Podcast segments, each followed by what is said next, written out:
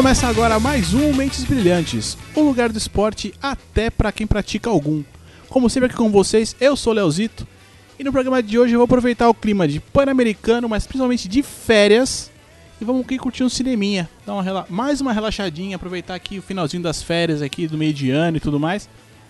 E vamos comentar aqui o filme Karate Kid. Não, não esse do Jack Chan, aquele de 84, o original, o melhor de todos. Enfim. E para bater esse papo delícia aqui comigo, eu trouxe aqui parte da família Pixel Velho. A gente tem aquele grupo lindo ali no Viber e tudo mais, enfim, acompanhem lá. viber.com/barra Pixel Velho, procurem por lá. Comigo aqui, Daniel Nascimento. E aí, Leozinho, tudo beleza, meu brother? A gente veio aqui pra falar de Karate Kid, não Kung Fu Kid. Exatamente, exatamente. E conosco também aqui, ele. Acho que depois da Copa é a primeira vez que ele retorna. Professor Bira. Fala povo, fala Léo, e aí pessoal, tudo bem? É muito legal retornando, verdade, é a primeira vez depois da Copa. E dá pra curtir um cineminha, que delícia, que delícia. Conosco também aqui, Guilherme Oliveira. E aí, Léo, beleza? Estamos aqui hoje pra pintar a cerca e encerar o carro. E fechando aqui a galera, essa galerinha marota aqui, Jairo Vieira. Fala, gente! Jairo Vieira com vocês novamente. Que legal, hein, gente? Daniel San era patrocinado pela Nike. Usou aquele Nike marrom o filme inteiro. Não trocava, né? Impressionante, cara. Que demais. Então eu vou subir a musiquinha aqui e a gente já volta pra começar a falar dessa, dessa obra cinematográfica que marcou uma época. Sobe, sobe, sobe, sobe, sobe.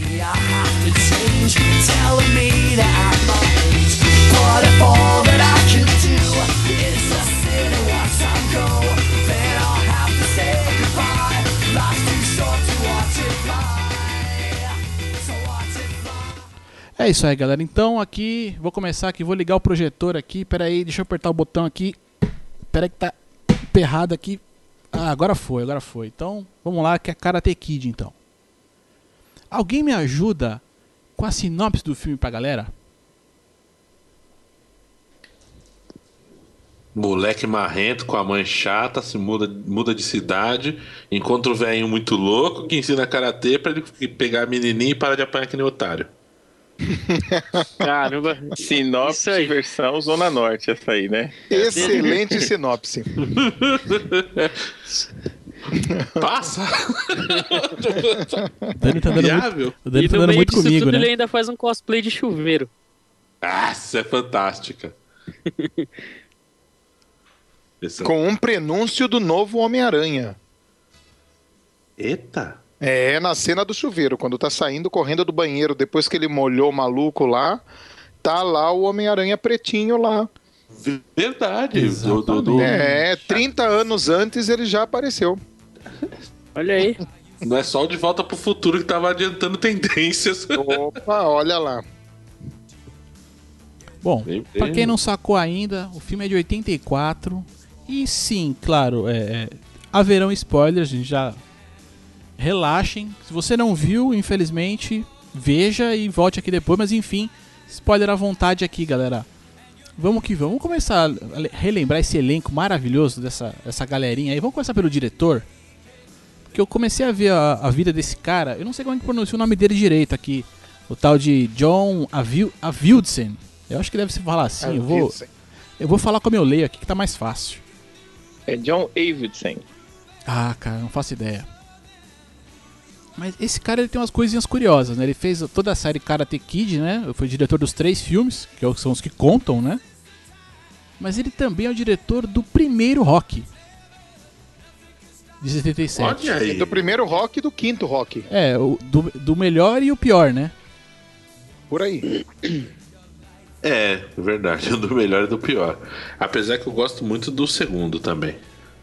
Não, bom, bom, com certeza, né? Mas é, é, eu achei interessante esse, esse, esse extremo, né? De ele fazer o primeiro, porra, sem comentários, rock, né?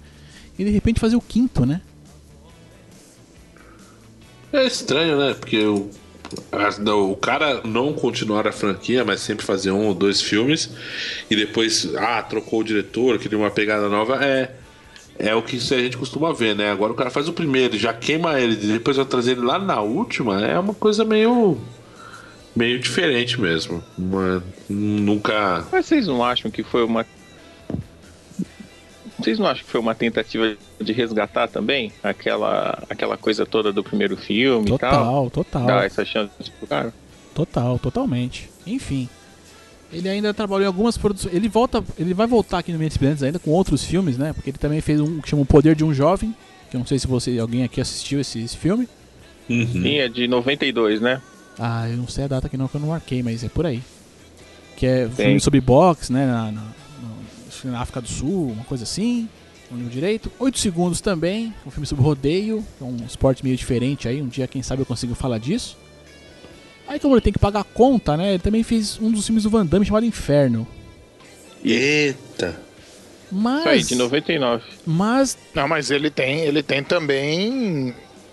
Apesar de grande parte dos filmes dele serem, assim, pelo menos na minha opinião, segunda categoria, ele tem Meu Mestre e Minha Vida. era isso que eu ia falar agora. É. Um filme que foi bem premiado, inclusive. Morgan Freeman. E é um filmaço, né? Filmaço. E era um filme que a gente via na escola, né? Eu Acho que é por isso que a gente, na, a nossa geração, respeitava um pouco mais os professores, né? É verdade. Não, não, ainda não era o, o, o, respeito que eles mereciam, mas era muito melhor, né? Hoje em dia tá complicado. É curioso que ele, ele gosta dessa didática de ensino, né? Sempre tem uma pessoa fazendo o papel de mestre e outra de aprendiz, no- na maioria dos filmes dele. Curioso isso, né? É, o cara meio que segue o roteiro mesmo, né? Assim, né? Tem, parece uma coisa bem, bem trilhada ali, né? É. Bom, um dos primeiros filmes dele foi Adivinha o que elas aprenderam na escola hoje. Uh, Eu acho que é um filme duvidoso. Julgar pela capa do filme, eu já achei o danado. Adivinha o que elas aprenderam na escola hoje, de 1971. Eu acho que ele ficava naquela sessão antiga da locadora que ficava atrás da cortina, saca? Eu não creio que chegue a isso, mas eu acho que é algo do tipo, sei lá, porno chanchado esse negócio. Soft sexy, né? Soft sexy.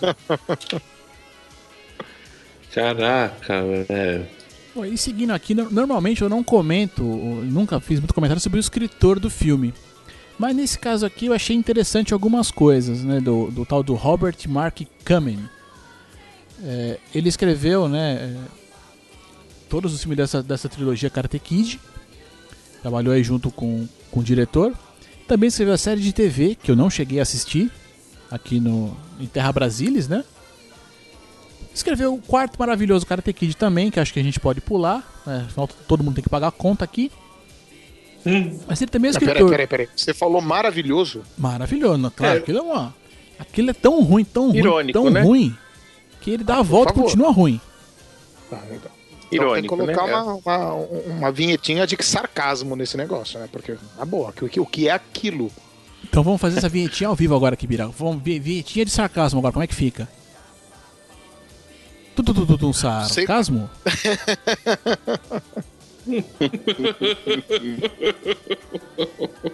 Ah, que agora é assim, agora tem que ser aqui no na velocidade aqui, não dá pra ficar parado não. Agora, ô louco meu, quem sabe faz ao vivo. Exatamente, exatamente.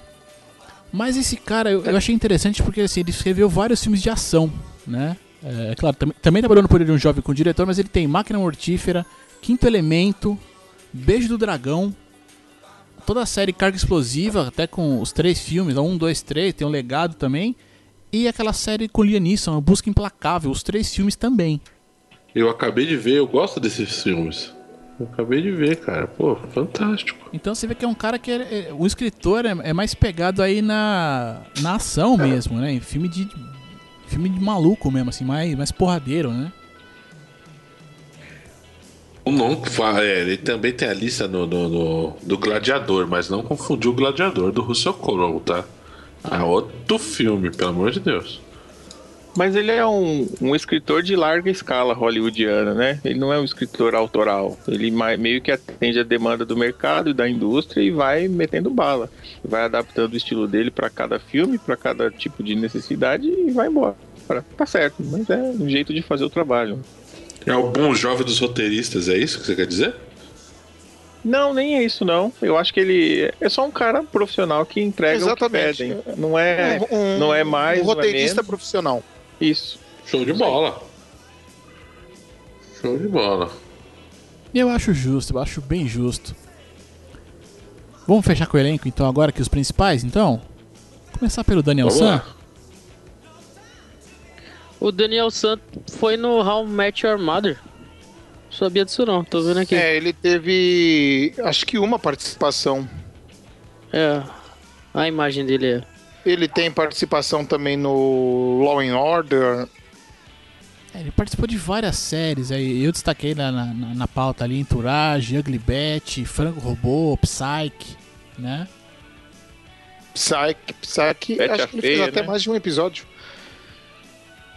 Mas esse- Mas o que importa é que esse Isso, a rapaz, na verdade, ele não teve uma carreira lá grande coisa, né, gente? Ele tem muitas participações, mas são todas muito, muito É, Ele mas. foi o Daniel San bem mesmo. pobre. né? Ele foi o Daniel San. Então, É, ele- guarda, guardadas as devidas Tem um pro- filme dele que eu- eu gosto, que ele é protagonista, além de, de Karate Kid, que é A Encruzilhada. Não sei se vocês assistiram. Eu cheguei a ver, Não mas faz vi. muito tempo. É um filme sobre jazz. Ele é um rapaz que estuda violão. O pai dele quer que ele seja erudito. Mas aí ele gostava da pegada do jazz, da pegada do blues e acaba conhecendo um cara numa encruzilhada. E aí o filme vai mostrando toda a história dele para para saída do erudito e, e a ida para para música é, é, pro jazz e pro blues, né? É um filme interessante, bem legal. Ele é protagonista nesse filme. Ele é o rapaz que faz essa, essa mudança de, de caminho. É, Mas que- fora isso, meu. Eu não posso dizer nem que Karate Kid ele fez bem, mas tudo bem. É, então, mas era isso que eu ia falar, mestre. O, o, o, o Karate Kid, acho que o Jair ia comentar isso também. Até o Karate Kid, junto colocando no, no- no- nos outros filmes do diretor, é um filmezinho B, né? É um filminho tipo. Vamos fazer. É, vamos fazer e vamos passar e tá bom. Não vamos exigir muito, não. Não, É, o filminho da garotada ali, né? Tipo. Exato. Isso aí. É claro. Mas aqui na época foi, foi muito da Mas hora, fez assim. sucesso, fez sucesso. Encheu Fez as sucesso. academias de karatê do Brasil aqui. Encheu as academias de karatê, foi reprisado N vezes. Eu não sei quanto arrecadou, mas não foi uma coisa ruim. Foi uma receita de 90 milhões, mais ou menos. No na orçamento, é, por orçamento de 8 milhões, Oh, então, olha aí, Ah, foi ótimo. excelente. É foi por isso, que, excelente. por isso que teve 3, 4, 5. Considerando anos 80, Muita esses grana. números são muito bons. Muita grana. E uma indicação pro Oscar também, né? É verdade. O que eu ia comentar sobre o Ralph Macchio é o seguinte, ele me lembra muito e parece que teve uma trilha de uma carreira muito parecida com ah, o nosso querido Kevin Arnold, né? Eu olho para os dois e vejo quase que uma carreira similar e referências iguais, porque Anos Incríveis para mim é uma das melhores séries até hoje, mas depois daquilo ele parou, né? Não teve mais nada depois de Anos Incríveis. E o Ralph é a mesma coisa, né? É, na verdade, o, o, Fred Savage, né, que era o, era o Kevin Arnold, ele, ele fez um filme antes, acho, de Anos Incríveis, né, que é aquele, que ele até... é aquele filme da Nintendo, né, que, ele- que eles fazem o programa da- das coisas da Nintendo, da Power Glove, do, do Mario, essas coisas. E Anos Incríveis e depois, porra nenhuma, assim, porra nenhuma não, ele, ele também tem, ele também tem participações. Tinha uma sériezinha que era Boy Meets World, que eu não lembro como que era, foi a tradução aqui pro, pro português, passava no SBT. E que ele fazia uma participação também, que era um professor nessa, nessa série enfim. Mas o papo aqui, Karate Kid, então já vamos pular aqui, pô. Aqui, aqui eu confesso que eu tenho uma certa decepção aqui com Noriyuki Pet Morita. Porque ele não é de Okinawa.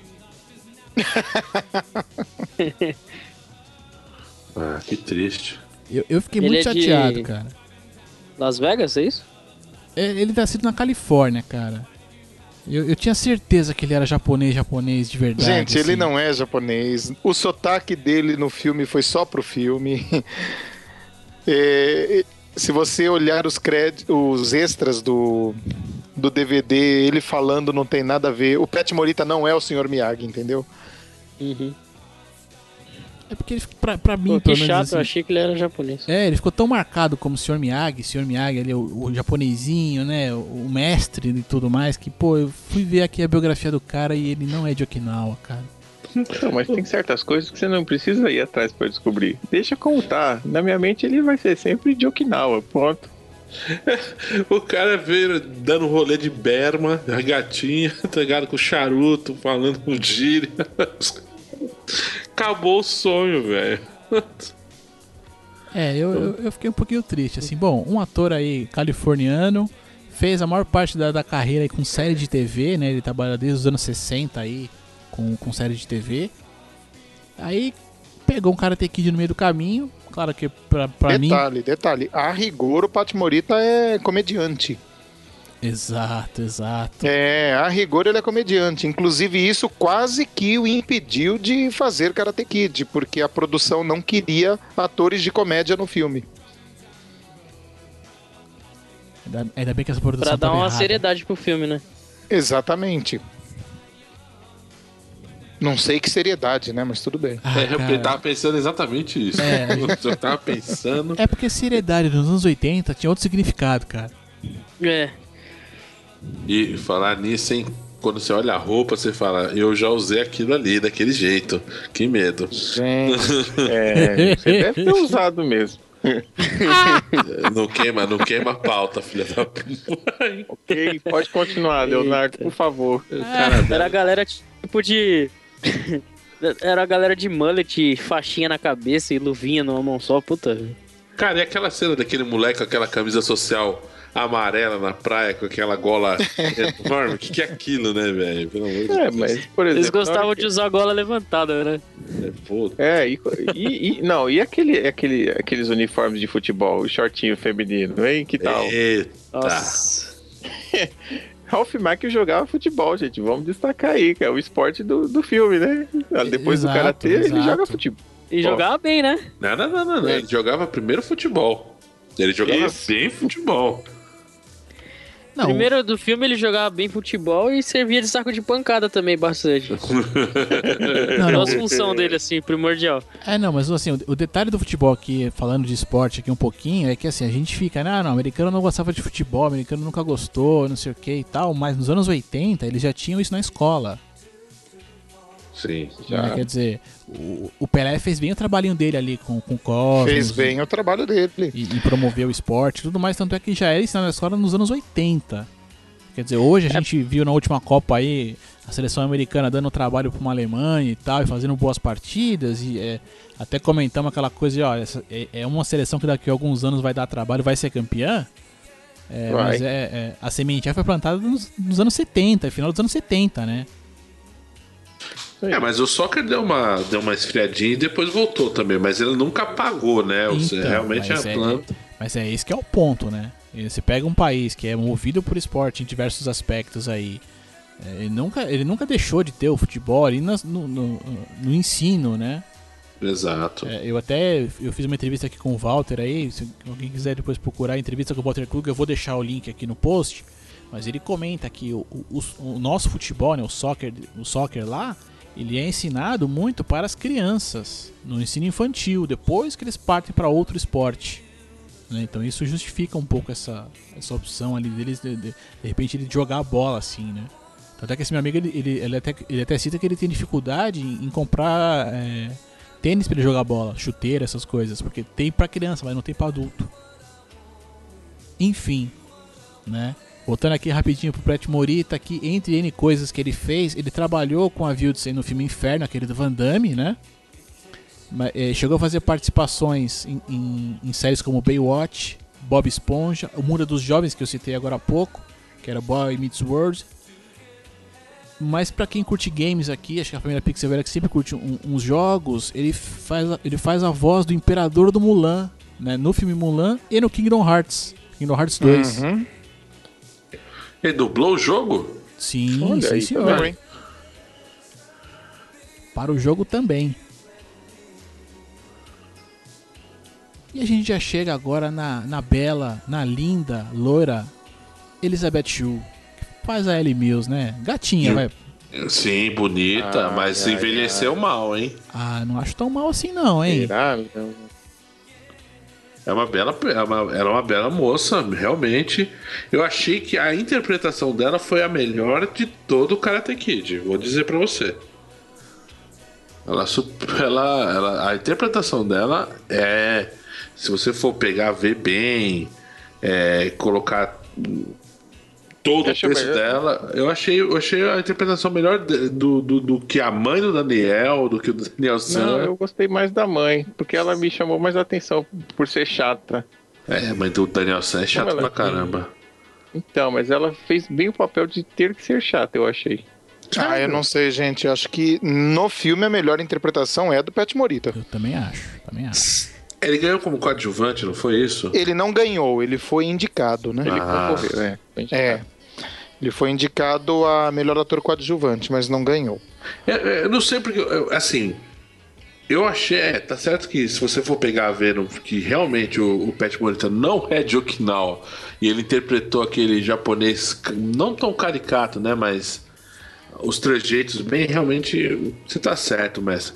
É que a menina, ela passa aquela sensação de alegria, de, de, de, de vivência dela, né? Eu acho que ela soube transmitir, né, a empolgação que era da personagem dela, da ideia do personagem dela ser aquela torrente forte de, de emoção que faz com que ele, né, vá se envolvendo com ela. Eu achei. É, não deixa de ser. Mas também é aquela história. Você tem aí a Elizabeth Shue e o Pat Morita contracenando sempre com o, o, o Ralph Macchio. Na boa, não tem como você não ter bons atores aí, né? Porque a referência ali é meio fraca. É verdade. Gente, o moleque é muito ruim. Verdade. Aquela, aquela parte que ele tá que, que ele reclama com o Sr. Miyagi, né, do que ele tá sendo escravo e ele começa a falar pra ele fazer os movimentos, o moleque fica com uma cara de, de, de banana. Aham. Parece que tá seguro por um cabide nas costas, né? É muito patético. É, né? e, e ele, e ele é muito duro, ele não abraça gostoso a garota, né? Ele tem Verdade. vergonha, ele Hum. não tem pescoço duro, não vai dar um carinho. Gente, Mas- ele é desengonçado. Ele, ele, é, ele é uma figura bizarra no filme. Por isso que ele buscou equilíbrio. Tadã. Meu Deus do céu. Eu caí do tronco.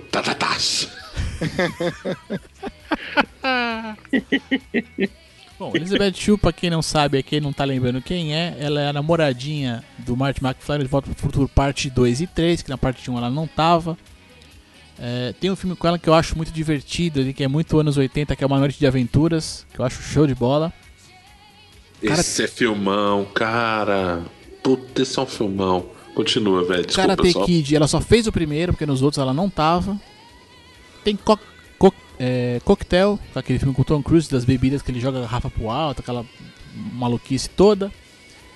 Despedida em Las Vegas, que foi aquele filme que deu Oscar por Nicolas Cage, que eu nunca vi. Talvez verei um dia, quem sabe. Aí pra pagar as contas, né, ela tem que ver aquele Homem Sem Sombra, Piranha 3D, né, são filmaços, né. Nossa. É gore, gore. Legal, sangue. isso. O Divan pra dois, tudo por um sonho. Mas a última coisa que a gente viu dela aí foi a, a, a fale- recém-falecida, né? é, CSI, né? Ela participou das últimas temporadas aí da, da CSI. Por isso que eu falei que achei que ela não envelheceu tão mal assim, Dani. É, não, cara, é assim, porque ela era muito, muito chamativa, cara, nesses filmes. Assim, por mais que. É, hoje em dia é, é tudo roupa apertada, é batom, é não sei o que, isso que é lá.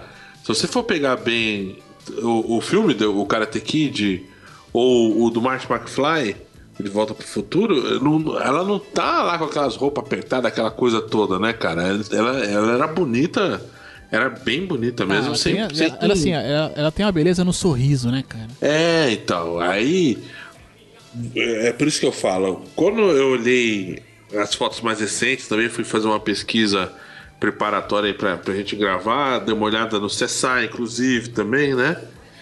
E eu achei que ela perdeu o sorriso. É, boa, Leozito, ela perdeu a beleza do sorriso. Ah, não sei, cara. Você tá falando perdeu, de uma não. mulher de Perdeu, não. 51 anos de idade. Sei lá, cara. Ela tá bem, ela tá bem. Não, não tô falando que tá acabada, eu falei que ela perdeu o brilho, entendeu? Perdeu, sei lá, o brilho. Tá bom, Jairo, já entendi. esse, esse chat. Bom, só fechando aqui o elenco, eu vou fechar com a mãe do Daniel aqui, a, a Handy Heller aqui, que é Lucille Larusso. Olha que, que trocadilho, na- que trava-língua na minha dessa personagem, hein? Ixi, né? Que é uma atriz que basicamente aí só fez séries de TV, aí, meu, puta, muita coisa. Ela participou de Melrose, Plantão Médico, né? O, aliás tá passando de, no- de novo hoje no, no canal Warner. Warner, manda um patrocínio aqui pra gente. É, aquela série ER, né? O, o Plantão Médico, Patrici- Patricinha de Beverly Hills, aí mais recente, né? Mad Men, Grey's Anatomy, Desperate Housewives, Modern Family e a Wilfred, que eu nunca assisti, acho que deve ser uma bosta, mas enfim, deixa isso pra lá. Mas uma coisa que acho que tá no nosso coração que ela participou foi Alf, né?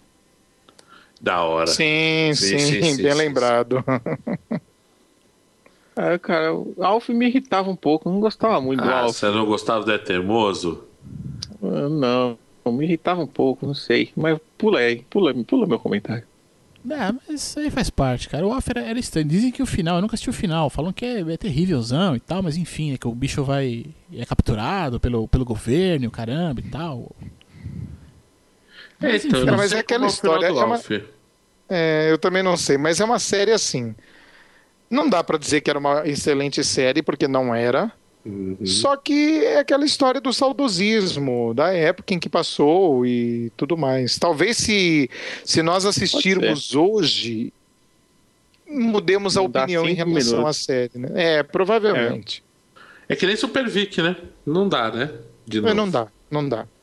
Eu não me atrevo Algumas coisas têm que não. ficar lá no passado, né, gente? Fica na memória que é mais gostoso e mais bonito. É, Deixa que o cérebro, fica ma... o cérebro maqueia, né?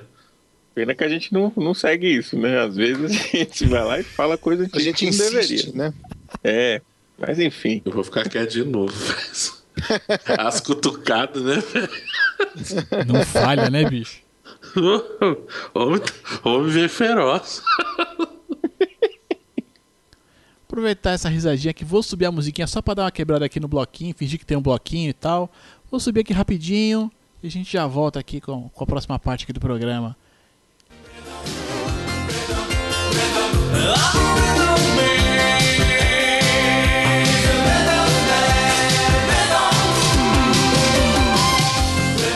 Ah, delicinha, delicinha aqui, uma trilha sonora aqui.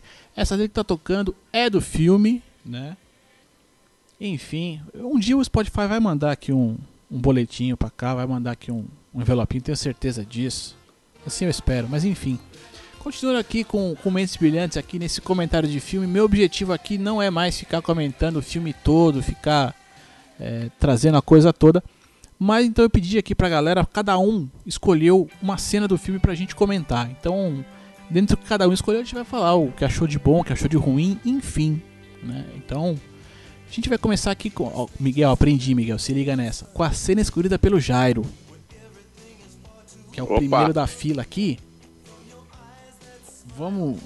Vamos escutar aqui a ceninha dele aqui. Eu vou. Deixa eu ajeitar aqui o videocassete aqui direitinho. Pera aí, rapidão. Você passou aquela antes pra limpar o cabeçote? É, então, pera aí que ele, ele tá acabando ali, já tá. Tô ouvindo o barulho aqui, tá no finalzinho. Ah, firmeza. Tudo mais, biriri, bororó. Eu vou dar play aqui agora no videocassete aqui, ó, pera aí. A gente vai ouvir a cena que o Jairo escolheu. Se ligou, Miguel? Aprendi certinho agora. É é a escolha da cena, né? Um, dois e. Deixa eu ver aqui. Vai!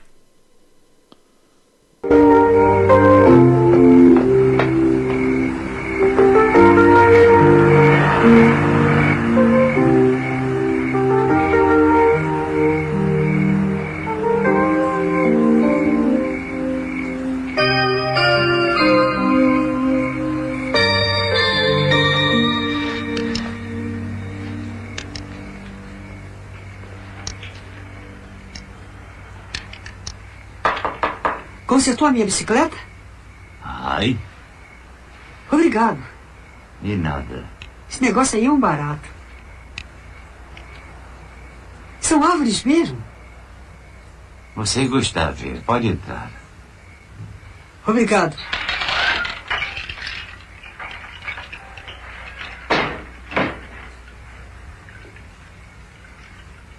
Como ficam tão pequenos? Eu podo. Corto aqui, corto ali. Onde aprendeu isso? No Japão? Okinawa, Onde fica? no meu país. É, China aqui, Japão aqui, Okinawa aqui. Aprendeu na escola? Não, pai ensina. Era um jardineiro? Pescador. Pescador. Elas são um bocado lindas. Venha, tente. Não, eu não sei o que fazer com isso aí. Não, não, não, não. Não, não, não, não, eu posso estragar tudo, eu não quero estragar tudo ou fazer besteira. Feche os olhos. Confie. Hum. Concentre-se. Pense somente árvore. Imagine um pinheiro perfeito até o último detalhe. Livremente de todas as coisas, exceto árvore. Não existe nada no mundo todo. Só árvore. Compreendeu? Abra os olhos. Lembra-se da árvore? Sim. Faça igual à árvore.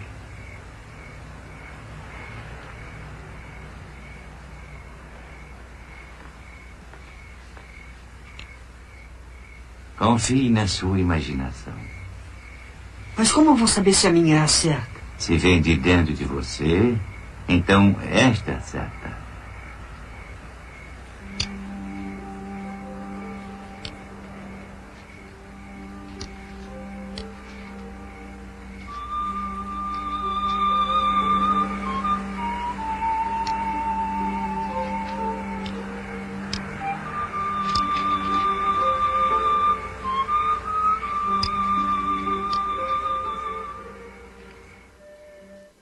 Delícia, que delícia de cena, hein?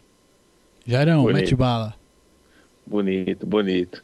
Cara, eu quando comecei a ver o filme já tentando fazer a pré-seleção da cena, né, como a gente tinha lá combinado e tal, eu fui na expectativa de pegar aquelas cenas, pô, aquelas cenas um pouco mais épicas que todo mundo lembra, mas logo de cara eu fui surpreendido por essa cena que você vendo com mais atenção, ela mostra muita coisa apesar do pouco tempo ali.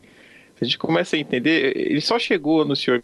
Miyagi ali porque ele tinha acabado de chegar na cidade, quebrou a bicicleta dele, estava todo em crise, e o Sr. Miyagi foi lá e consertou a bicicleta dele. Então, ali quando ele entra no ambiente do Sr. Miyagi, ele já começa a, a aproximação com ele. E é uma cena que serve para o telespectador começar a conhecer o jeito de ser daquele mestre. Então, junto com o Daniel, a gente começa a entender o ritmo dele, o jeito de falar, o jeito de ser, as alusões, a mansuetude que ele tem na voz, a calma. E a gente começa a aprender o jeito de aprender com o Sr. Miyagi. Eu achei muito legal essa questão de usar o bonsai, porque é uma referência é, que você consegue é, teo- teorizar, é, como é que eu posso dizer, é, deixar tangibilizar um aprendizado, porque tudo que o Daniel aprende dali para frente é mental.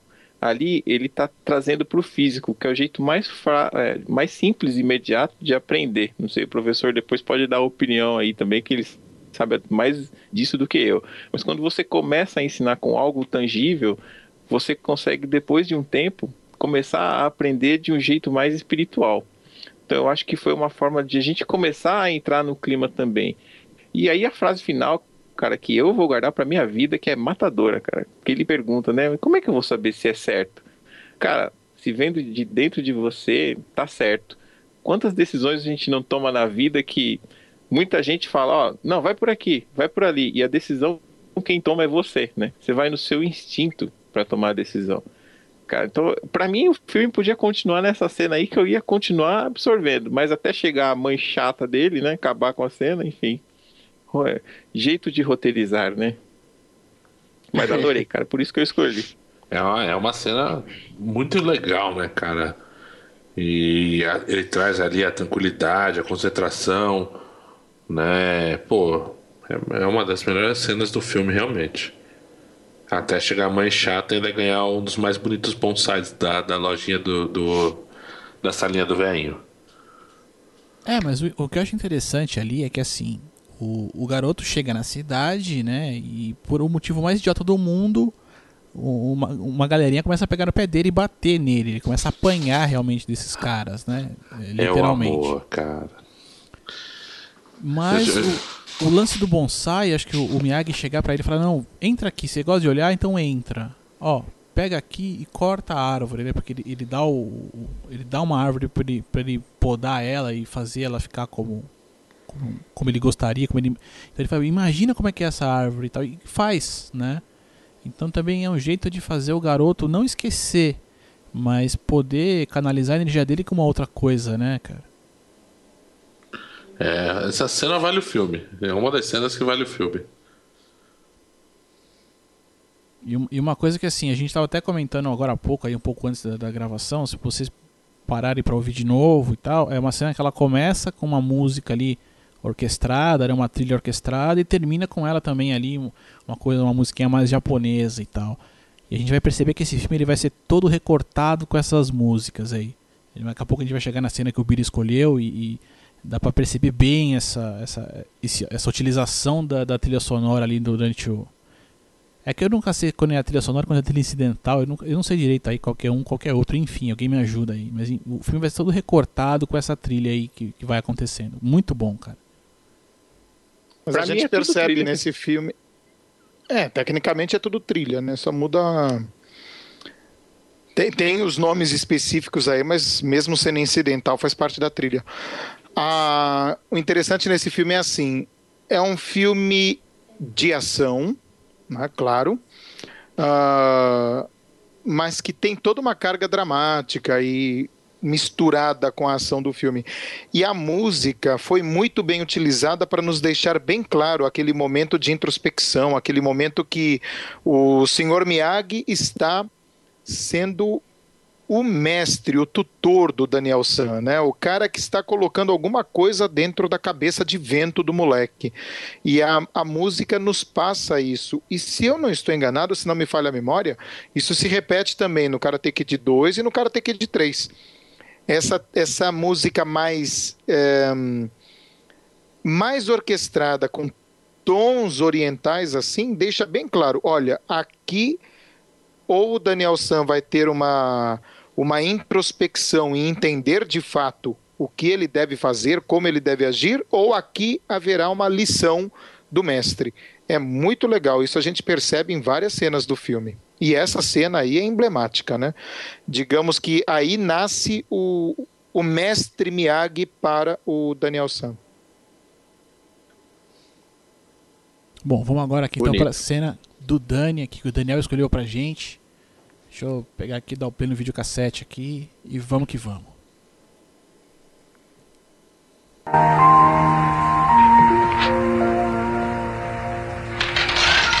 Oh, Danielson, feliz baile de máscara. Gosta? É, joia. É, passei escola hoje. Ah, muita animação lá. O que houve? Você não ir? Não. Por quê? Ah, eu não sou muito de dançar. Eu não estou muito afim. Oh, Danielson. Você é muito sozinho, não bom. Eu não estou sozinho. Estou com você. Para fazer mel, a abelha jovem precisa de flor jovem, não flor seca. É, mas nem fantasia eu tenho. Se tiver fantasia, você ir? É, só se fosse como um homem invisível. Homem invisível. É, desse jeito ninguém me veria.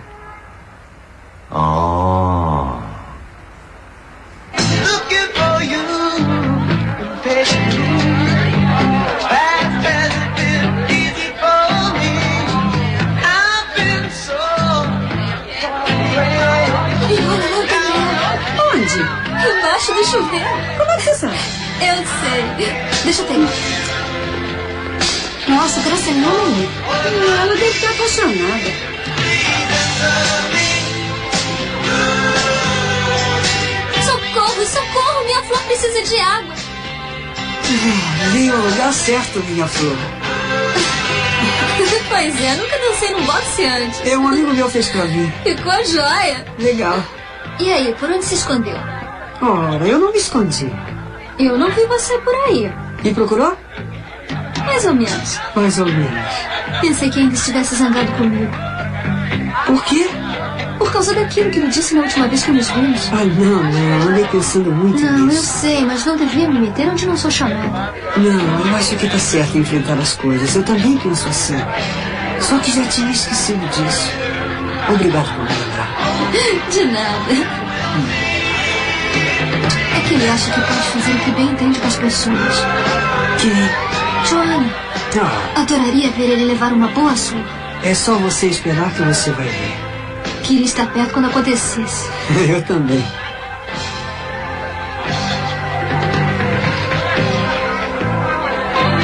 Você queria cada flor? Você me convenceu.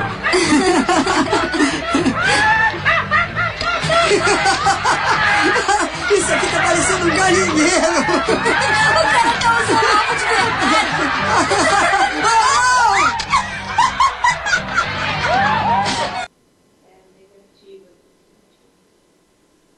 E essa cena termina com uma ovada na cabeça, literalmente, literalmente.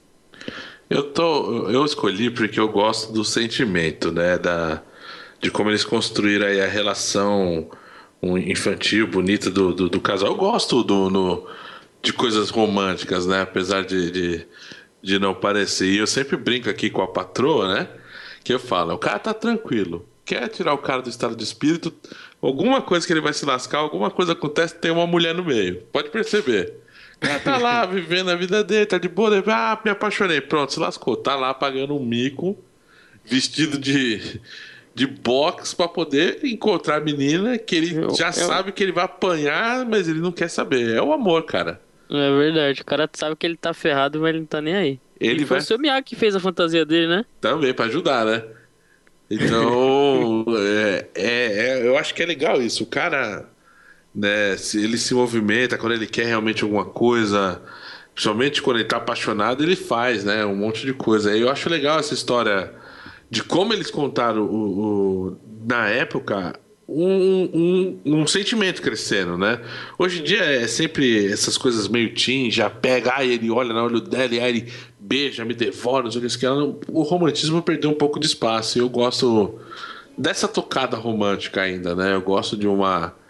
Eu acho que respeito e romantismo não pode sumir desse planeta que senão perde a graça, entendeu? Eu acho, por isso que eu separei essa cena aí.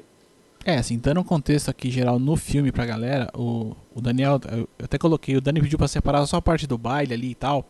Eu peguei um pouquinho antes ali, ele conversando com o Miyagi, porque é um, um, um ponto que o Daniel, ele, ele não quer ir no baile, mas não porque ele não quer ver a menina, por nada disso, é porque ele não quer encontrar com os caras que bateram nele. Ele sabe que ele vai apanhar É, de novo. Ele, ele não quer aparecer, né? Ele não quer apanhar. Ele queria ser invisível. Exatamente. Ele queria só aí.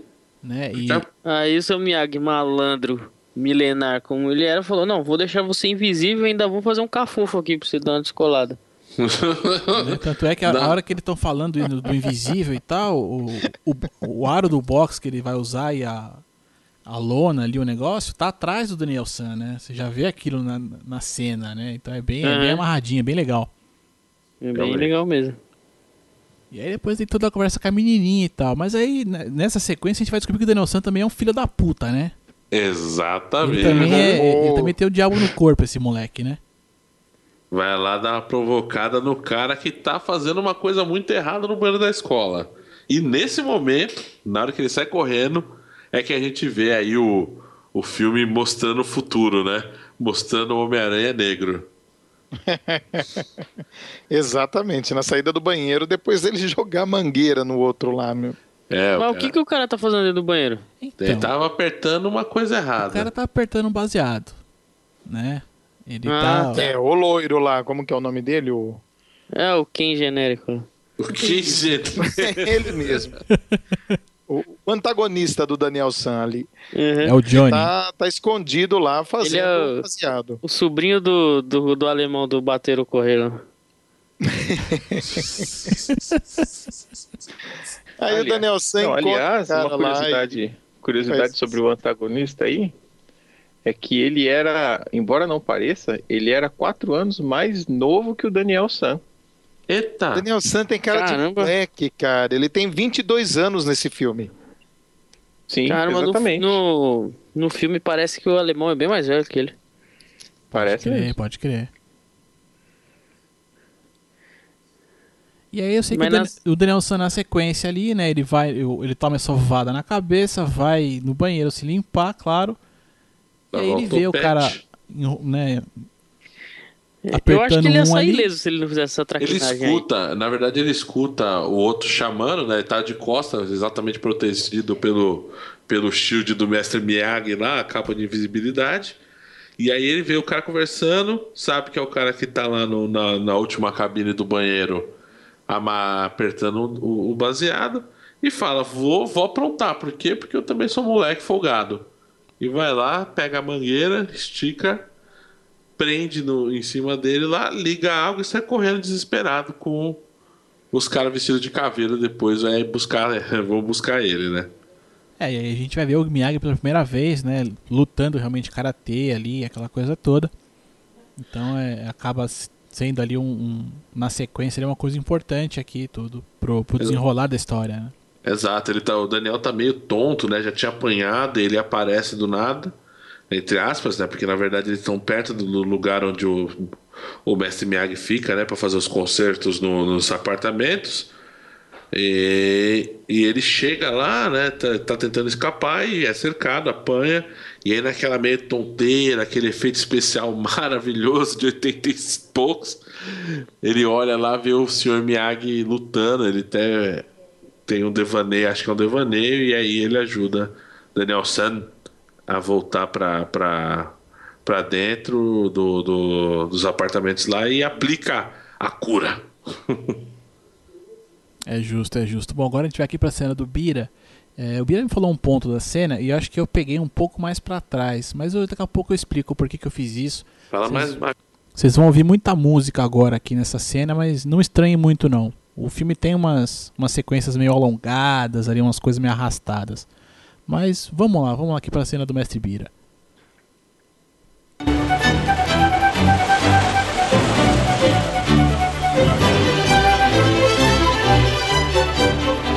Aprender equilíbrio. Ir pra água até o pescoço. Aprender equilíbrio.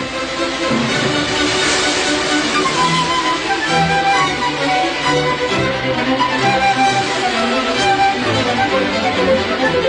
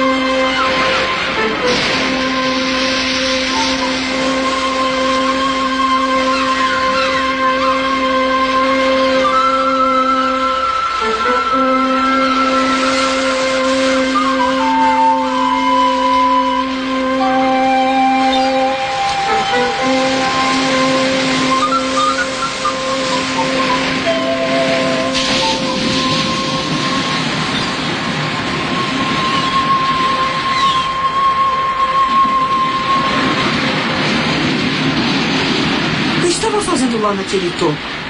Chama a técnica do Blow. Funciona? Se faz certo, não tem defesa. Pode me ensinar? Ah, primeiro aprender a ficar em pé, depois aprender a voar. Lei da natureza, Danielson, não minha. Com quem aprendeu isso? Pai ensina. O seu pai não deve ter sido fácil. Oh, sim. Ei, Dave, o moleque tem um amigo japonês. Ele sabe algum truque, moleque? Ah, com licença, por favor. Rapaz com frio deve partir. Gentileza tirar a garrafa. Faça isso você mesmo, Sr. Moto.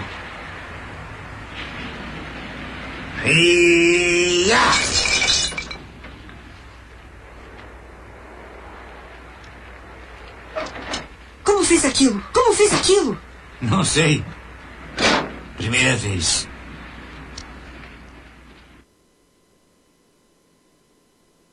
O velhinho é foda pra caceta, né? Impagável é a cara do povo que da, da garrafa ali, depois da, do golpe ali. Aquele cara foi e tirou a garrafa rapidinho.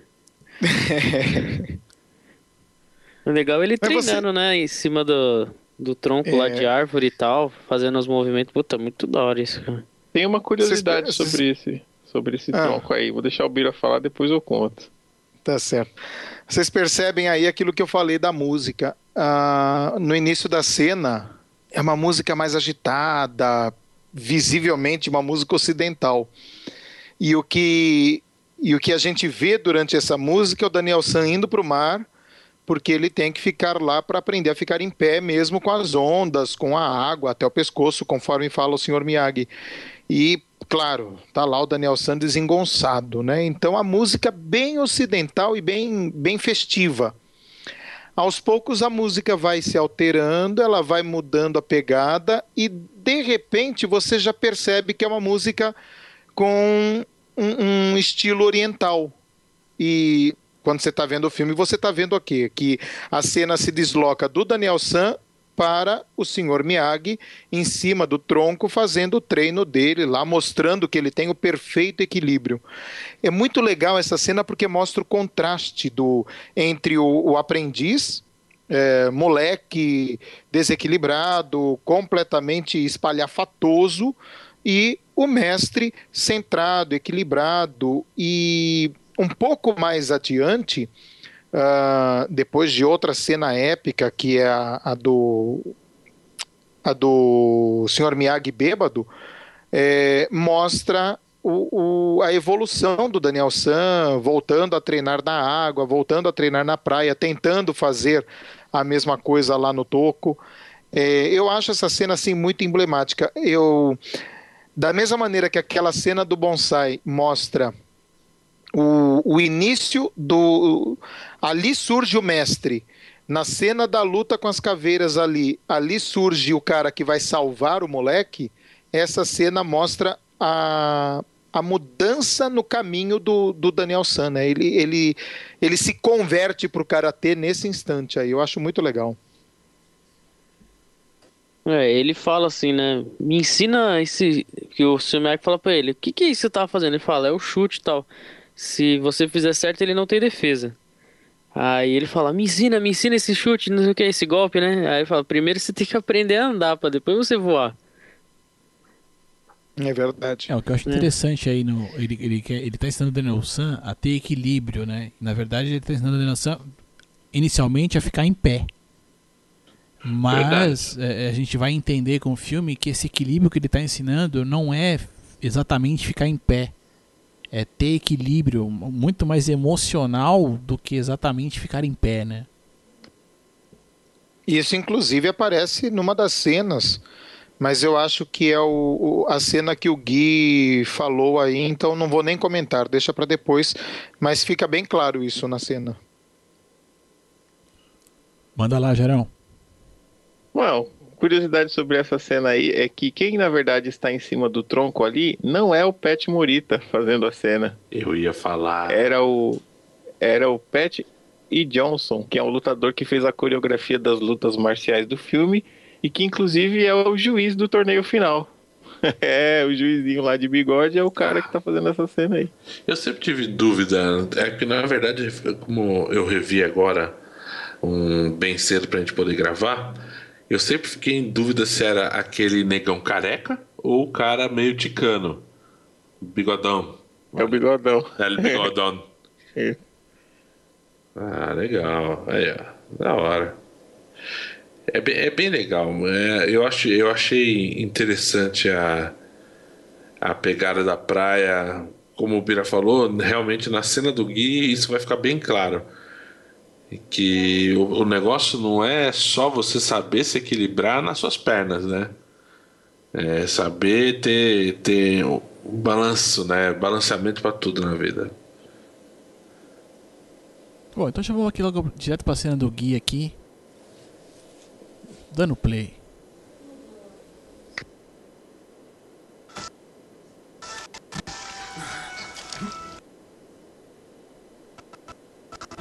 Olha o Windows lascando tudo. Valer para limpar o cabeçote. Bom, aqui. Pare, jogue a âncora.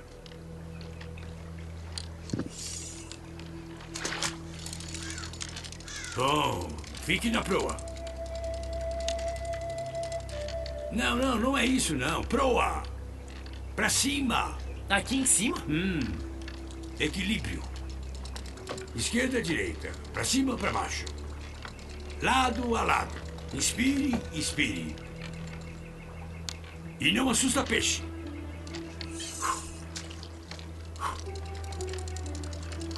Quando eu vou aprender a dar golpes? Melhor aprender equilíbrio. Equilíbrio é a chave. Equilíbrio bom, karatê bom. Tudo mais bom. Equilíbrio mal, melhor arrumar mal e voltar pra casa. Entendeu? É, eu entendi.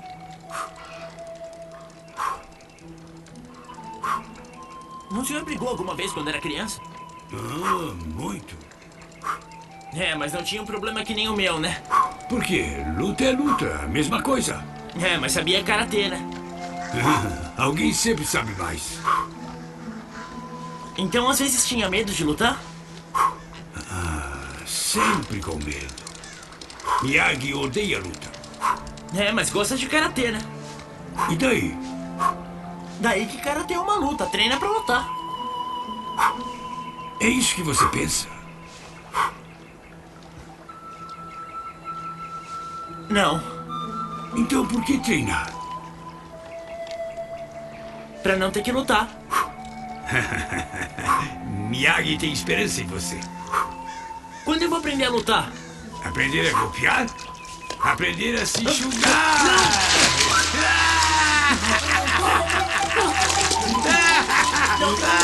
Daniel San deve estar todo molhado! O senhor é louco! O senhor é louco! O velhinho é o filho da puta, né, galera? Rei da trollagem. Ele, ele tá sempre ensinando alguma coisa de novo pro, pro Daniel Sam, mas ao mesmo tempo nessa cena do barco ele dá uma trollada nele, né? Que realmente ele bate na tecla do equilíbrio bastante no filme.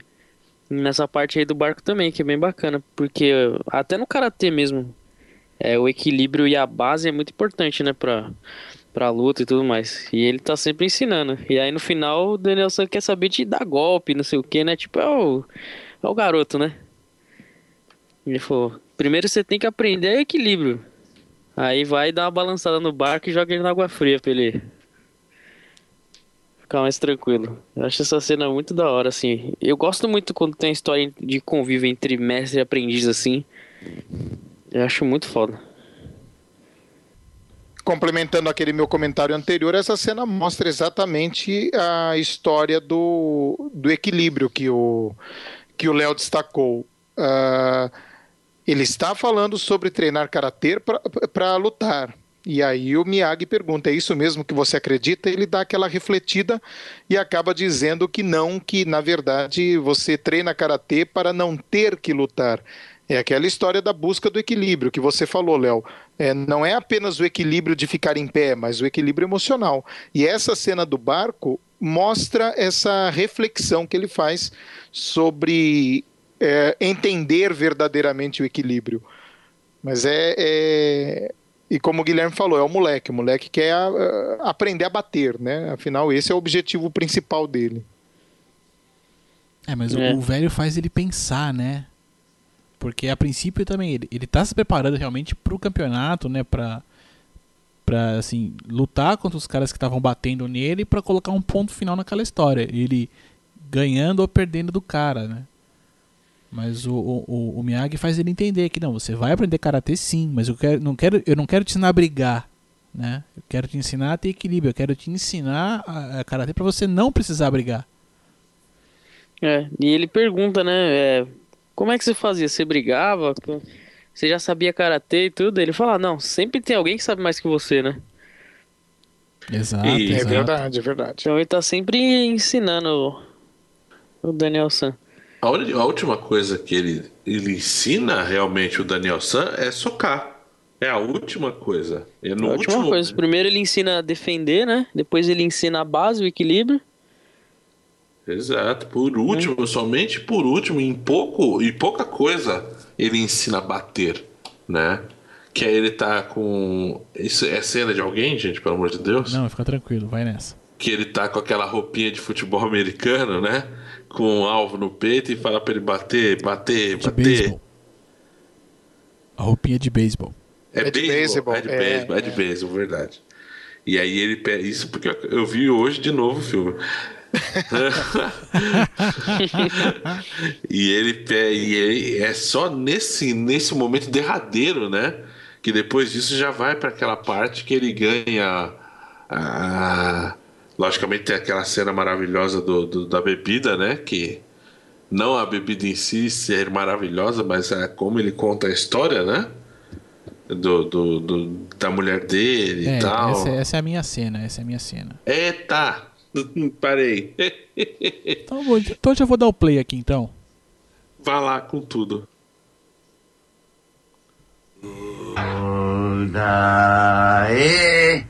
Dae Okioro Konoramatsuyo No Dokomusho Netei Umbo de Miyo Oh Ah, Ga- Eu não sabia que cantava tão bem. Como vai, senhor Miyagi? Oi, Daniel-san, né? Kamisei, Kamisei. O que estava cantando? É, música japonesa. Ah, com o pai. Com o pai. Hum. Iketsamo bizo dize banzai. As arvorezinhas. Ah, muito bem. Banzai! Banzai. Banzai! Banzai! Ah, bastante bom. Ah.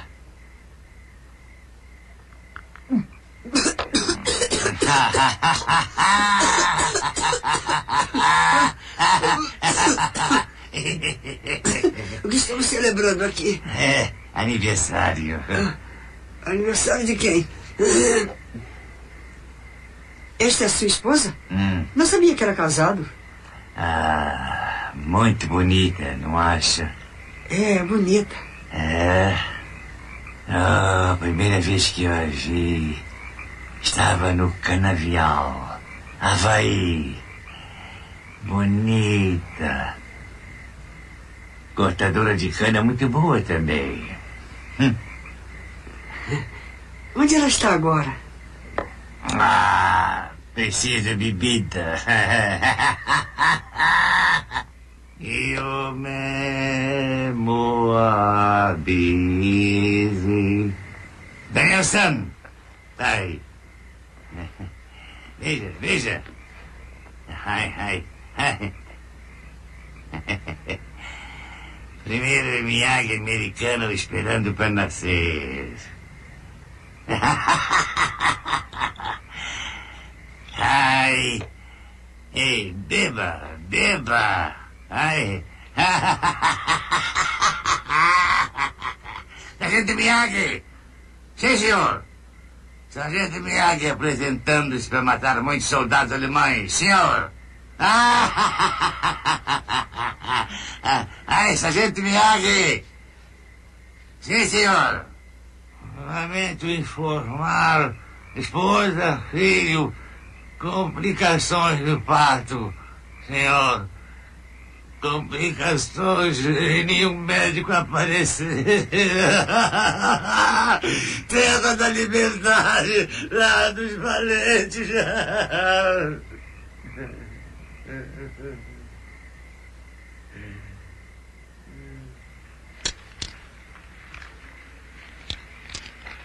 O exército remove japoneses. Mil civis removidos no primeiro dia de evacuação. Seu Miyagi! Seu Miyagi! É? Tudo bem?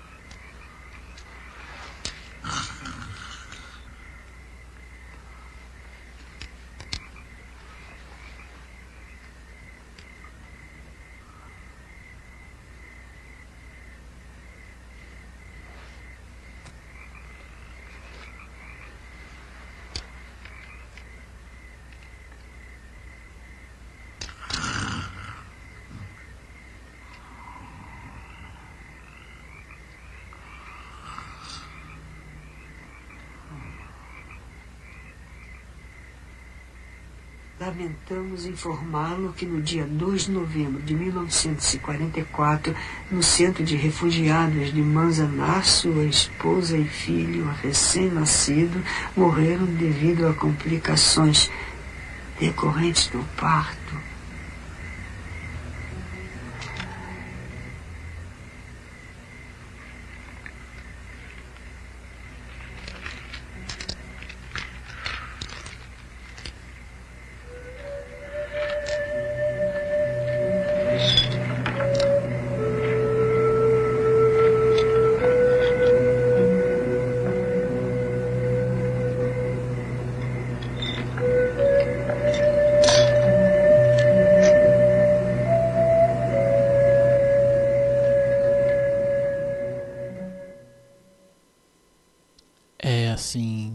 Uma das cenas que vendo hoje o filme, acho que quando eu era garoto eu não percebia não. Mas é de uma das cenas assim de dar aquele nó na garganta, né? É. E, e é uma das cenas que assim, a gente começa a entender, na verdade, um pouco, né, de por que que talvez, embora o filme não mostre isso claramente, talvez por que que o Miyagi acaba se afeiçoando um pouco, né, ao, ao Daniel, ao garoto, enfim. É, contextualizando um pouquinho aqui no, no processo do filme, o, o, Daniel vai tentar o um encontro com a namoradinha dele, com a Ellie, e dá um rolo lá, o cara, né, o, o, o Johnny dá um beijo nela meio forçado ali pra, pra provocar o Daniel, ele, ele tá ali na cozinha do restaurante, ele, ele esbarra ali no, no, cara que tá servindo macarrão, ele, tá, ele fica tudo sujo, ele tá com roupa branca, ele tá tudo sujo de molho, não sei o que, sai correndo dali. E, e, vai para casa do Sr. Miyagi e a hora que chega lá, o Miyagi tá bebendo, né? Tá, já tá bastante bêbado ali e tudo. E aí ele tem toda essa conversa que eles têm e tal, do brinde, né? O, o Miyagi dá bebida pro moleque, né? É e, coisa que acho e ele que tá com a farda, né? Ele, ele tá fardado, né? Hoje em dia, essa cena ia dar um BO. É, hoje em dia essa cena não acontece mais, né? Exato. É, não, é, sem falar que também tem um ponto que o Miyagi depois, né, quando eles vão lá falar com o cara da academia, o Miyagi dá o carro para ele dirigir, né? Exato, ele fala, eu não tenho carta. Também não, vai lá. Vamos aí, né? Então quer dizer, o velhinho é meio, meio é meio responsável, vamos dizer assim, né? Mas enfim. É, e dá a entender que ele passa uma vez por ano, ele faz tudo isso, né? Se veste com a farda, passa por tudo isso de novo. É, não sei se por ano. Ou... Acho que é o aniversário da morte da, da é, mulher dele. Acho que sim, acho que sim. Então, todo ano, quando tá nessa época, ele dá essa, essa queda aí nele. Bebe, põe a farda e fica remoendo, né? O que aconteceu com ela. É, tanto que eles, nesse Kung Fu Kid que eles refizeram, né? Eles deixam mais claro que o, o Jack Chan sendo né, o mestre na- no- do, do filho do Will Smith, ele repete todo santo ano. Então eu acho que se tem uma referência, com- eu acho que é. Pro, pro Miyagi também é como se fosse um ritual. Todo ano, no aniversário da mulher, ele toma um Ele porre. sofre, é. Ele dá aquela chorada. É uma bela cena, cara. É, e, e a gente entende um pouco o Miyagi, né? Acho que o, o tanto que não. Ah, você conhece o mestre de karatê, o, o velho sábio, né? Que viveu muita coisa, mas ali ele te mostra um pouco do universo dele, né? É, ali o Daniel San e a gente tá assistindo conhece um pouco mais da história do seu Miyagi, né? E, mas o que eu acho interessante é que ali a gente vê o, o, aluno reverenciar o mestre, né? Então é, existe uma troca do cuidado. O, o Daniel San ele tá bêbado, não sei o que, depois ele cai meio que dormindo ali, sentado. O Daniel San coloca ele na cama, lê a carta, né? Que aí tá ah, informando ele o que aconteceu com a esposa e com o filho e tal. Vê as medalhas dele e vê aquele tecido. E pega um, um- um tecido onde tá bordado um bonsai. Que depois a gente vai saber que foi a mulher dele que tinha feito aquilo e tudo mais, que ele vai colocar no kimono do Daniel San. É, e, e assim, o Daniel San vai lá, cuida dele, coloca o velho na cama direitinho. E a hora que ele vai sair, ele para e reverencia o mestre. E aí ele sai do coisa. E a cena, o filme, o filme daí prossegue. Então acho também interessante ter essa troca aí de, de cuidado, né? Que ele também passa a ter com, com o mestre dele. É, ele mostra realmente estreitando os laços entre os dois, né? Não como de amigo, de mestre, de tudo. Aí é, é o ponto-chave, né? Que sela de vez a, a história de amizade que vai ser caminho aí pro, pras continuações, né? Então. É aí que, que, que consolida a mesma coisa. Bom, galera, então acho que assim, o que a gente tinha comentado do filme aqui, a proposta agora é essa. A gente, cada um escolheu aqui a sua cena, cada um comentou. E eu deixo agora pra vocês aqui, meus amigos, é, comentarem o que quiser do filme, pra gente fazer um encerramento aqui dessa obra que realmente marcou a época, marcou a época dela e é um, é um bom filme, embora tenha alguns defeitinhos ali, é um bom filme até hoje, pelo menos na minha modesta opinião aqui. Fiquem à Ah, eu, eu, eu, eu queria falar rapidinho que esse filme ele tem duas pegadinhas com relação ao fato de associação que o seu cérebro faz, né? Uma, o Jairo e o, o, o- a gente comentou, né? Na verdade, do, durante o nosso nosso bate-papo inicial, mas é isso eu vou deixar para vocês falarem. Eu vou falar a de Okinawa, né? Que ele fala que Okinawa não é no Japão. Na verdade, Okinawa realmente não pertencia ao Japão até mil é, 1609. Então, 1609, o- Okinawa, o arquipélago que compõe Okinawa, é, era de uma. Era um, um reino separado. Né? Então, e aí só em 1609, um clã japonês desceu até lá, tomou posse do- do- desse reino em nome do reino do Japão, e a partir daí, por um tratado bélico e etc., eles foram incorporados ao Império Japonês. Ah, Então mas ele acho não que tá tal- mentindo assim, não. Mas acho que talvez seja aquela coisa, né? O, o- pode ser fazer parte do, do Império Japonês e tal, mas às vezes o povo dali meio que não se considera, sei lá, né? Exatamente, mas, é, mas é legal porque as pessoas falam, às vezes pode pensar, escutando hoje em dia isso, fala assim, ah, como assim? Okinawa não é Japão, mas aí tá aí a explicação, né? Isso é uma curiosidade. O legal é que também mostra, depois que ele deixa o seu Miyagi lá dormindo, nessa cena que ele tá lá remoendo a tristeza do, do- da morte da esposa dele e tal, ele vai e ele passa a admirar mais o seu Miyagi depois, né? Depois disso. E mostra ele progredindo bastante no treino, né, de, de karatê. Levando mais a sério mesmo. Verdade. O Daniel vai desenvolvendo respeito pelo seu Miyagi ao longo da história, né? E, e são momentos que a gente percebe que esse respeito vai amadurecendo, vai crescendo, e essa é uma cena fundamental para a criação desse vínculo entre os dois. Exatamente. Ali eu acho que é o match de tudo, né? Pra, é pão! Agora, a partir daí, eles, eles entram numa sinergia de amizade, de respeito, e aí o negócio começa a, a, a caminhar. Tanto no karatê quanto na vida dos dois, né?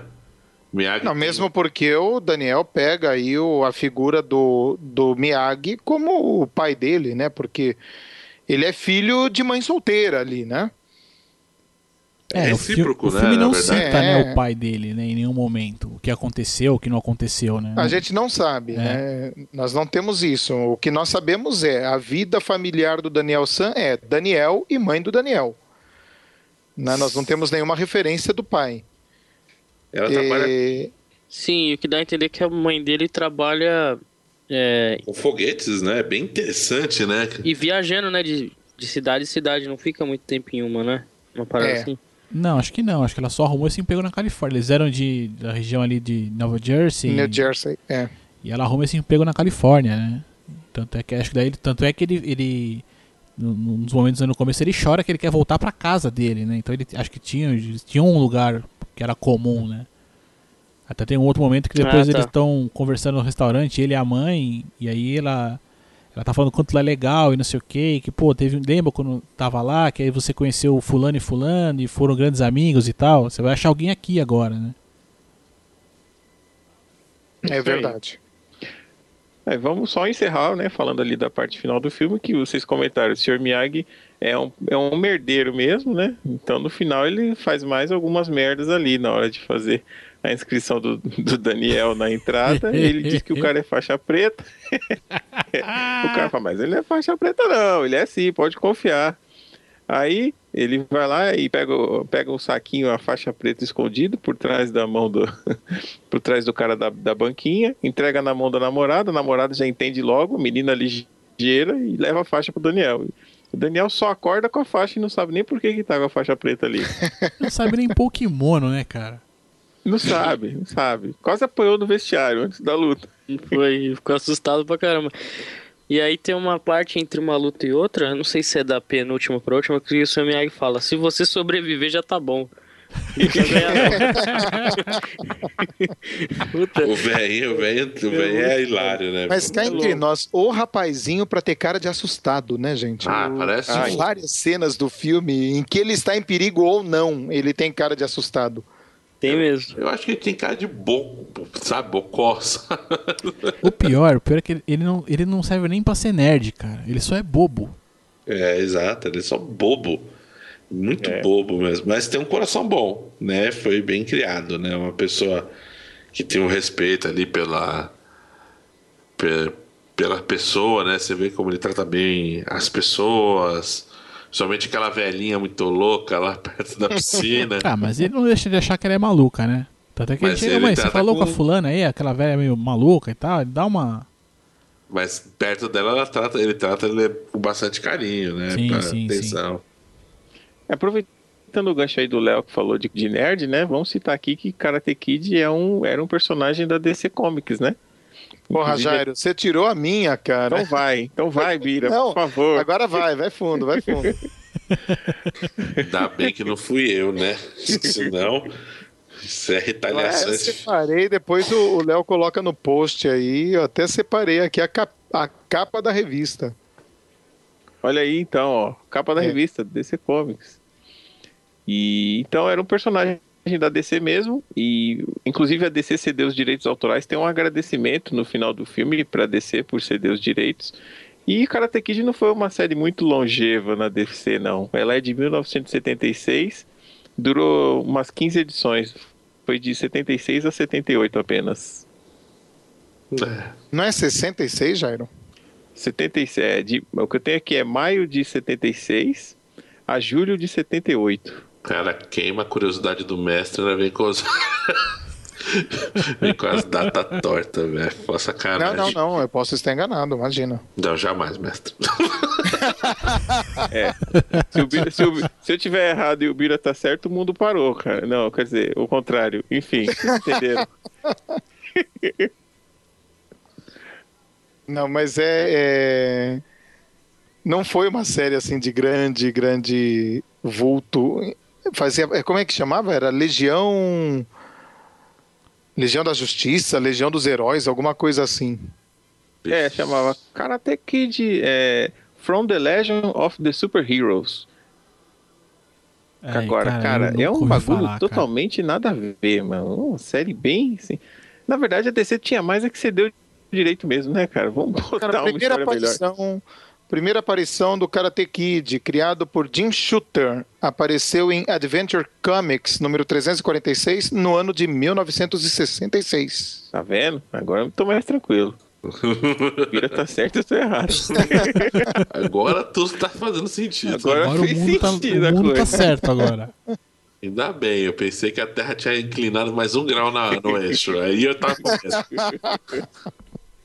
Aí eu falei, fudeu, agora fudeu tudo. Tenho mais uma curiosidade aí, hein, gente. Vocês Manda não vão bala, falar manda dela? bala. Fala, meu filho, fala. Eu não, eu tô quieto, eu já falei. Tá bom. Tem uma aqui que é besta, mas que as filmagens do primeiro filme duraram apenas 42 dias.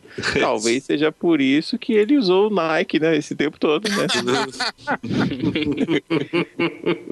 O que a gente não comentou também é a academia da, do Cobra Kai, né? Isso, Aquele professor mesmo. escrotão deles. Puta, o professor deles era o pior de O todos. cara fazia cara. escova, mano. O cara fazia escova, velho. Era muito ruim, mano. É engraçado, mas puta. Olha a imagem da cara do filho da mãe aqui. Eu vou mandar aqui no chat pra vocês. Cobra Kai, velho, é verdade. E ele põe o dedo na cara do, do Miyagi e fala. Põe, "Você né? E o Miyagi, o Miyagi não tirou o olho, não. E ainda saiu, tipo, olhando e só. Quando fez a curvinha que virou as costas pro cara. O velhinho era marreto. Olha lá, ó.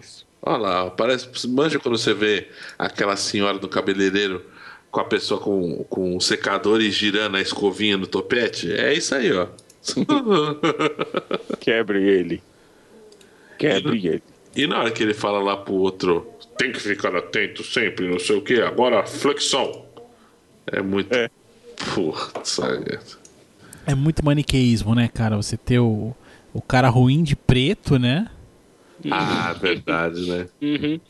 Então é, é, é o estereótipo levado assim ao, ao máximo, né? Ah, com É, certeza. eu já- Mas eu já isso acho anos um 80, né, meu? Eu já acho preconceito, mas tá, tá bom. Outra curiosidade que eu achei legal desse filme é aquela cena do. Aquela cena que o, que o Miyagi aparece para salvar o Daniel San lá no fundo do condomínio, que ele leva a maior surra dos caras fantasiados de caveira. Ah, estavam tendo uma dificuldade tremenda para gravar aquela cena, não estava rolando. E aí é, a cena não foi feita com o Miyagi, foi feita com o dublê dele. E os atores que faziam os moleques estavam o tempo todo interrompendo a cena e reclamando que o, o, o cara estava batendo muito forte. o cara tava batendo de verdade. Aí o, o dublê vira pro diretor e fala assim: Olha, se você deixar eu fazer essa cena com os meus alunos, a gente consegue gravar de uma tomada só. E aí o diretor autorizou colocar os alunos do cara lá com ele, e de fato, em vez das 35 tomadas que já haviam sido feitas, em uma única tomada fizeram a cena toda. Que da Isso hora. explica muito a roupa de caveira, então, né? Roupa e maquiagem na cara, né? Para Exato. esconder completamente o. Pra não aparecer. Para não aparecer. Exato, show de bola. Essa, essa aí, essa é nova pra mim, hein? Eu não sabia dessa não. É, mas é o que eu digo. Se você não sabe fazer, chama um profissional. É por isso que existe os editores.com.br. Ticlin e segue o barco. Essa foi, foi na gaveta. Ó, tô ficando bom Mas nisso. foi bem colocado. Foi Boa, colocado. garoto. O ouvinte, Leozito, ele deve estar pensando que já já a gente vai finalizar esse programa com a música tema. Mas tem uma outra pegadinha na música tema também aí, hein? Tem, tem, tem sim. Tanto é que a, a música tema que você tá pensando não vai tocar. Exatamente. Não tocará. Mas enfim, né? é, aquela musiquinha, se você procurar pro Karate Kid, a música mais famosa, que eu não vou lembrar o nome agora. Glory of Love, não é isso? Peter Cetera, Glory of Love.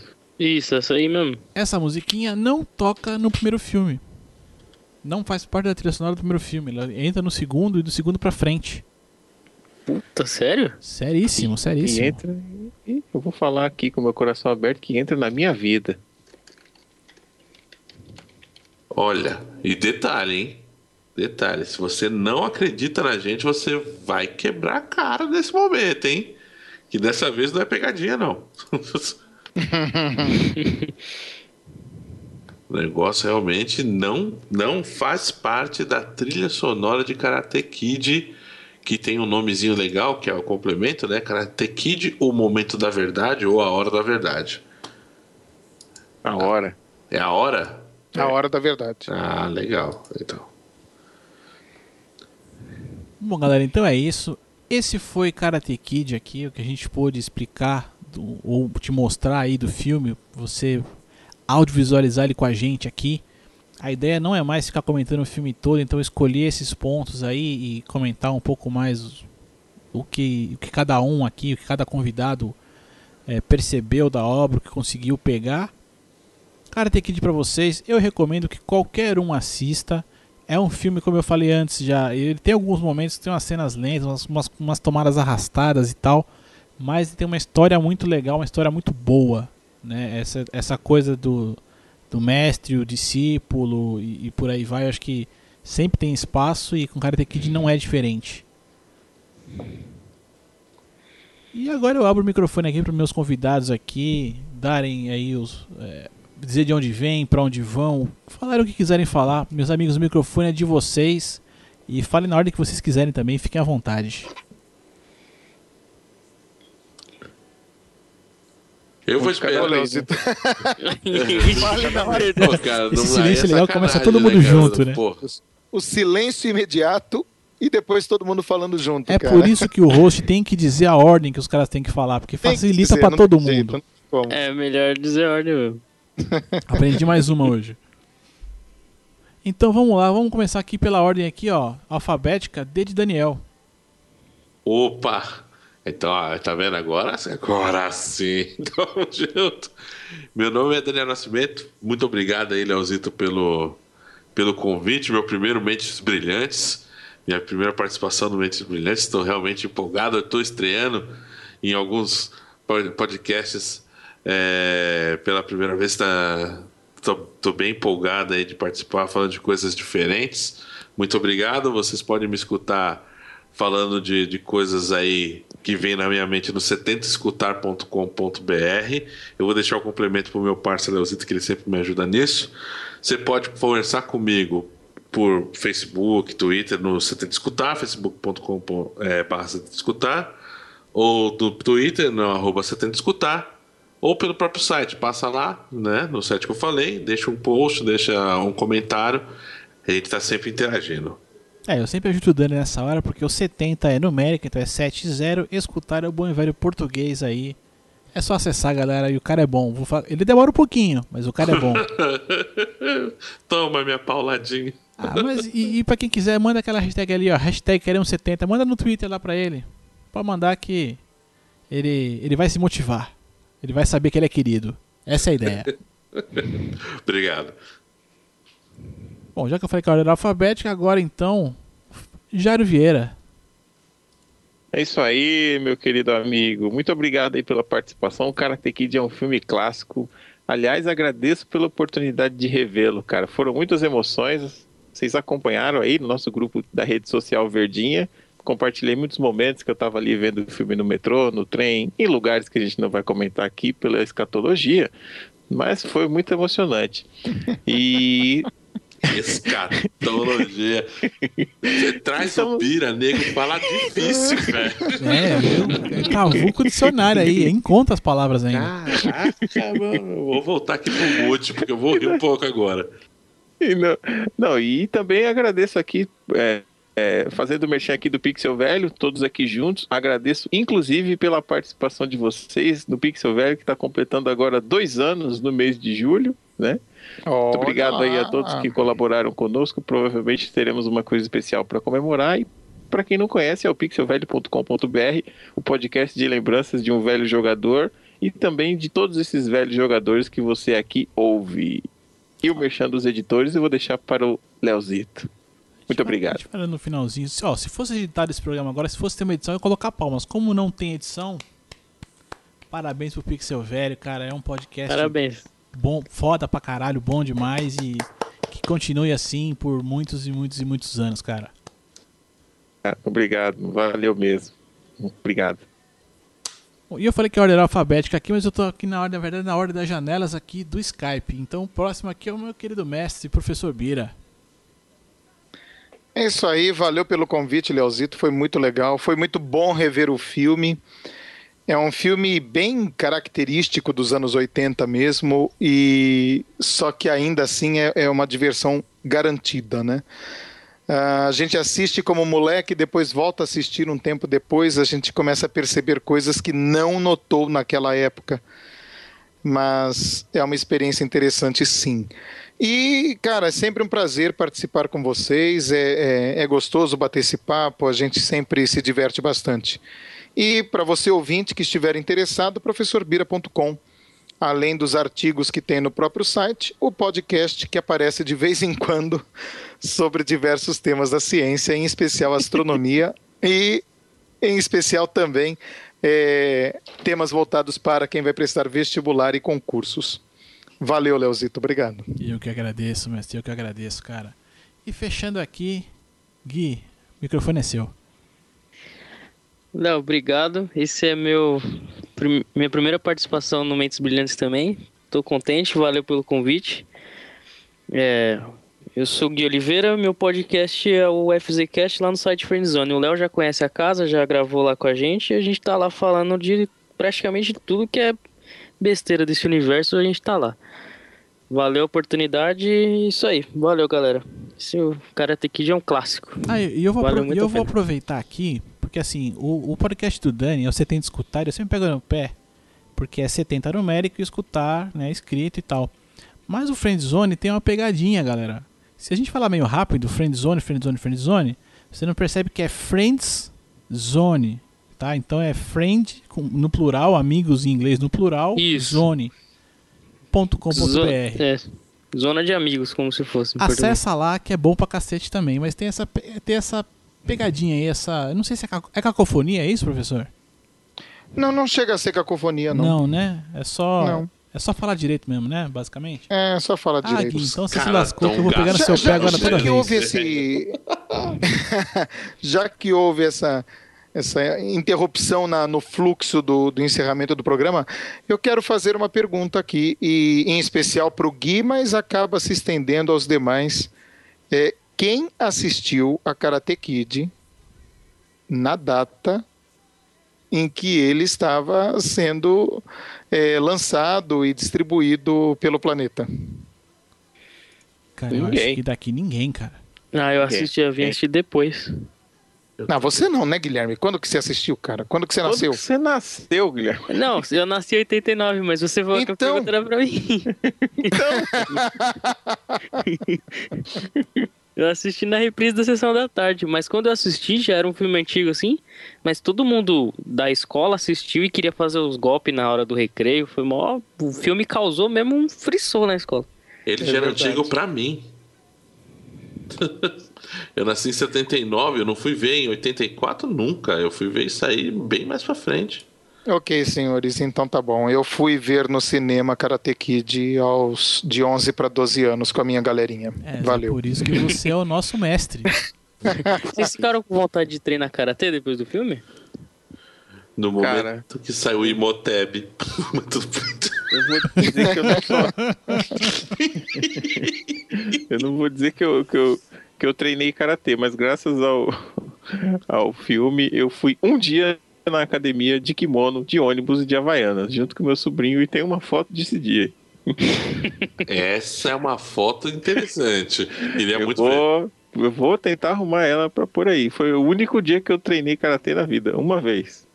Eu sempre gostei de artes marciais, não foi por causa do filme, mas eu gostei também do karatê, mas eu treinei Morgante Jiu-Jitsu durante quase dois anos. Ah, e o você Léo tem um treinou- programa do Você treinou Morgante. Morgante? Sim. Programa aí, mano. Tem o kimono aqui, as faixas. Eu parei na faixa vermelha porque eu lesionei meu ombro. Tenho três parafusos de metal no ombro. Caraca, o moleque é um Robocop. Coisa linda, coisa linda. A vantagem é que eu sei quando vai chover. o cara largou tudo tive- e virou aquele galinho previsão de chuva. Manja que as velhas. Galo do tempo, né? Mas arte marcial é um negócio que eu sempre gostei muito, assim. Muito mesmo. A minha família é toda de artes marciais e nessa época eu não tive vontade de treinar karatê porque eu praticava taekwondo. Então não havia uma certa rivalidade. É, não, eu não curtia karatê não. Eu era eu, eu gosto mais assim da plástica da capoeira, sempre gostei mais assim. Tô te devendo convite. Tem tá Morgante capoeira, sabia, Léo? É mesmo? Tem Morgante jiu-jitsu e Morgante capoeira eu não também. sabia não, Uhum. cara. Eu preciso então eu já Tem. tenho mais conteúdo pra arrumar aí, mano. Enfim, bom galera, eu vou deixar aqui o convite para vocês acessarem oseditores.com.br, que aí é o projeto que hoje, vamos dizer assim, oferece esse podcast aqui para vocês. É, lá você vai encontrar ali dois caras malucos que gostam de fazer uma coisa que é editar podcast. É, é a nossa paixão, é o que a gente curte fazer e é que a gente se propõe a fazer isso pra você. Então assim, se tá sem tempo, tá sem saco ou não sabe fazer, a gente faz isso pra você, cara. Essa parte que eu- muitos vão falar que ah, é chata e tal, é uma coisa que a gente adora. Então, acessem lá, oseditores.com.br e encontre lá Leozito e Jairo Vieira prontos pra ajudar você a colocar seu podcast no ar. Eu acho que é a Palavra maior dificuldade, né? Os caras são feras. É, é a maior dificuldade de quem faz podcast, eu acho que é a edição. Não tem outra. Que é a parte mais difícil mesmo. É a mais trabalhosa ali, né? Que vai te É, tomar você tempo pode de ter verdade. até um conteúdo bom, mas se você tiver uma edição feita. Uma edição ruim, você mata seu programa. Por isso tá aí. Oseditores.com.br. É isso aí. E... E como eu sempre digo, até logo mais. Eu devia subir a música agora, não vou subir. E depois eu vou dar um fade aqui, vou ficar falando, falando, falando. E vou dar um fade na minha voz mesmo. Porque eu não preparei a musiquinha pra fechar aqui o negócio, até porque a playlist acabou. Como é ao vivo, é isso aí. Aqui, ó, arranquei risadas aqui, vamos fechando assim mesmo. Pelo amor de Deus. Gente, e aí foi, hein? Agora emendou bonito. Cara, o mais legal E é é que- nesse instante que o Mentes Brilhantes vira sexta sem edição. Virou mesmo. Eu gelei, porque no último eu sofri bullying. Eu não quero.